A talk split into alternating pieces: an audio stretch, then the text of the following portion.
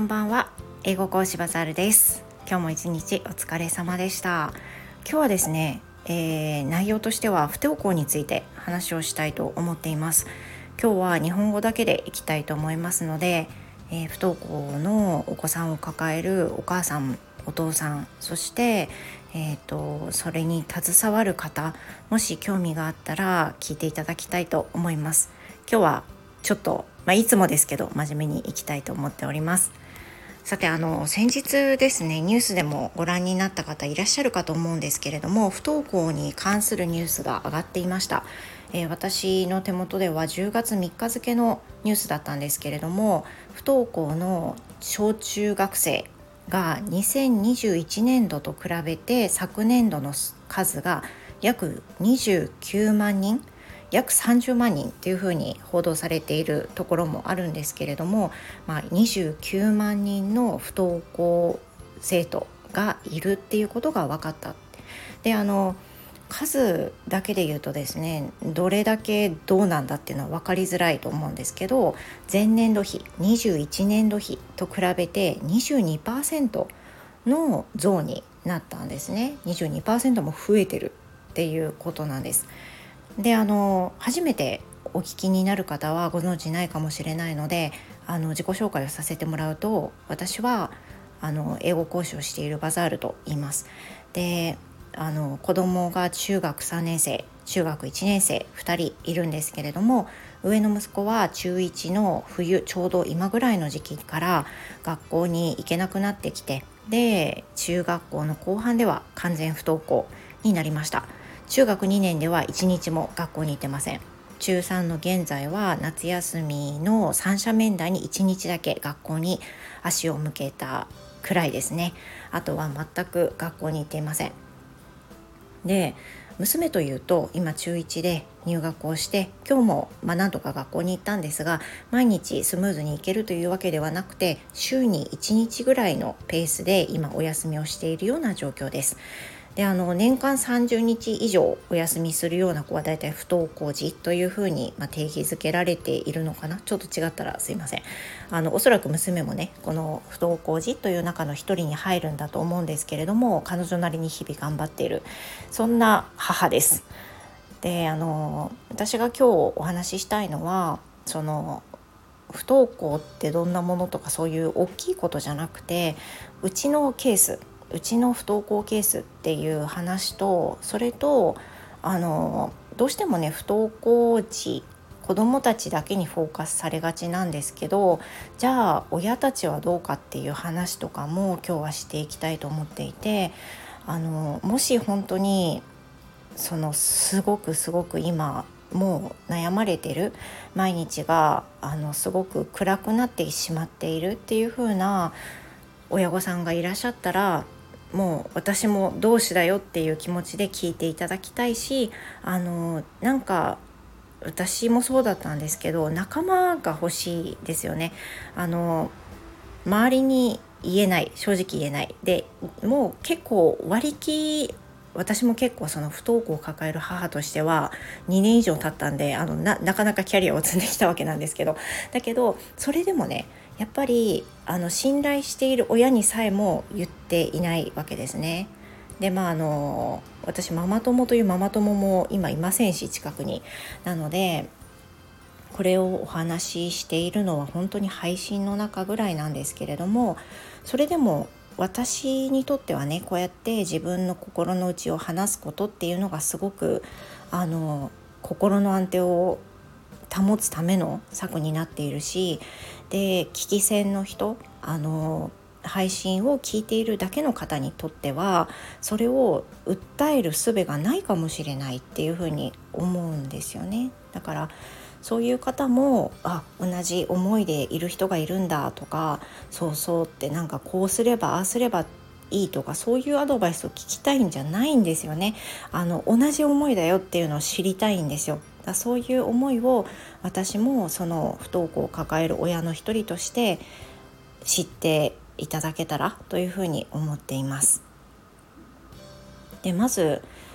きっかけをねあの知りたいっていう方もいらっしゃるかもしれないんですけど正直あるのかもしれないですきっかけは。だけどあの息子自体は何がきっかけであるっていうのは全く言ってくれませんでした。なんでかわかんないんだけど行けなくなったっていうふうに言われたんですよね。まあそのもともとすごく繊細な子なので小学校1年生の頃もあの学校行けない時期がちょっとあって学校行かなきゃいけないのに行けないという気持ちと戦いながら玄関で吐いちゃったりとかで中1のその完全不登校になる時もお腹が毎日痛かったり頭痛が全然取れなかったり夜全く眠れなかったりっていう風な体の不調を抱えながらもあの行っては休み行っては休みっていうちょうど今のね娘のような状況それよりもちょっとひどかったのかなっていう印象です。でついに行けなくなったっていう風になる前にはその学校に自転車で通ってたんですけどあの通って途中で帰ってくる例えばその途中の中間地点にある駅まで行ってそれから家に戻ってくるっていうのが続くようになります。で最終的にどうして完全不登校になっちゃったかっていうと私が洗濯物を干してる時に家の周辺をぐるぐる自転車で回ってる息子を発見することになるんですね。それであこの子は学校の途中にも行ってなかったんだっていうのに気づくわけです。多分私がその学校に行かない息子を見る時にやっぱり隠しきれない表情がっかりしてる顔悲しい顔とかを多分見せるのが辛かったんだと思うし自分自身も気持ちとしては行きたかったんだっていうそういうポーズも見せたかったんだと思うんですが、まあ、自己的に私がそれを見つけてしまってで息子が途中で帰ってきた時に「本当は駅まで行ってないでしょ?」ってぐるぐる走ってるの見えてたよってこれ過去配信にもね話したことあるんですけどあのちょうどその時のねタイムリーな様子を配信したことあるんですがそれがきっかけであこの子はもう行ってもいなかったんだっていうのに気づくわけです。でそれからあのもうしばらくお休みしようっていうふうに提案してでそうするといけるようになるだろうっていうふうにいろいろ思ってお休みが始まるんですけどそれから行けることはなくてえー、ついには完全に不登校っていう形になりました。で今娘もねあの似たような状況で私も日々アップアンドダウンの気分をねかなり繰り返してるんですけど当然ね子どもたちもやっぱりしんどくて娘が学校行けなくなったような日が続いたりすると息子はやっぱりそれに関してはね同じ思いを抱えていたので私に言ってくれるんですよね。あの休んでる日ってすごい苦しいよねとかあのこうやって休んでても全然体って休まんないんだよねとかそういうふうな話をねしてくれて今言葉で言えないような状況の娘の代弁をしてくれることがよくあります。でその時は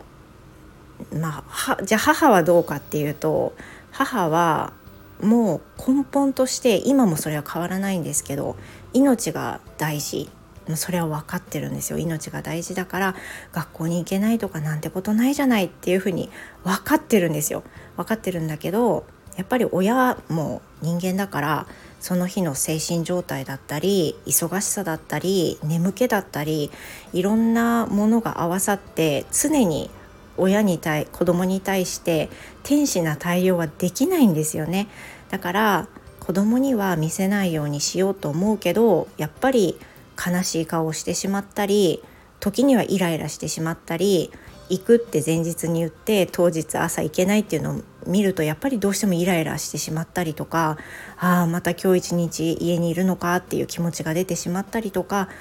あるんですよね。でそれそれを思いながらああ子供はねこうやって苦労してんのになんてこと思うんだろう。私はなんてひどい親なんだって次回の念に苛まれる。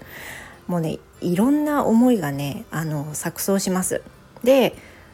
時にはパートナーに対して私だけこうやって悩んでるっていうふうに思ったり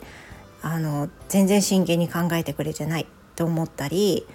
私だけすごく負担が増えてるって思ったりね。あのそういうふうに心がねあの崩れそうになるタイミングがたくさんあるんですよね。でも実生活ではそれはなかなか話すことができなかったりで子供の前では気丈に振る舞わないとって思うから余計にその自分の本当の気持ちとあの表面に出してる表情のギャップが生まれたりねそういうことがあって親はね相当辛い時期を過ごします。で子供もねあの優しい子がやっぱり多いからそれを見るとあ自分のせいでお母さんが悲しんでるとか思うんですよね。でそういうふうに思思うとどういうふうになってくるかっていうと子供が「ごめんなさい」っていけないことに対して「ごめんなさい」って私に謝ってきたり「もう明日は行けるように頑張るね」って言ってみたりするんですよね。でそれを見てあなんか私は押さえつけてるなとかちょっと、うん、無理やり行かせようとしてるなとかねそういう思いと戦うような日々が繰り返し訪れていました。まやっぱりねそのいろいろあのご家庭によって違うと思うんですけど私の家庭の場合はそうでした。でもあの過去のことを振り返ってるようなそういう清々しい気持ちではなくてうちもまだ現在進行形で息子はもうすぐ卒業を迎えるのでねもう私の中ではもうあの振り切ってるというか彼は彼なりのあの目標も今見えてきてるし本当に良かったなっていうふうに思ってるんですけどもまだ娘ちゃんがねあと2年以上あるのでどういうふうになるか知らないし私の精神状態によってはまた辛くなったりすると思うんですけどこれの繰り返しなんですよね。でなんでこの話をしようかって思ったかのきっかけなんですけどその先ほど話した不登校児の数が増えたよっていう風なニュースとあとは多分そのニュースにあの絡んでそれに関する番組やいろんな動画が上がってきたんですね。まあ私のおすすめとして出てきただけなのかもしれないんですけど。でその中に私が見た YouTube の番組で実際に不登校児を抱えているお母さん漫画家であるお母さんが発行した本に「学校に行かない君が教えてくれたこと」っていう本を発行されたあのお母様がいらっしゃってでその方のインタビューの動画を拝見したんですね。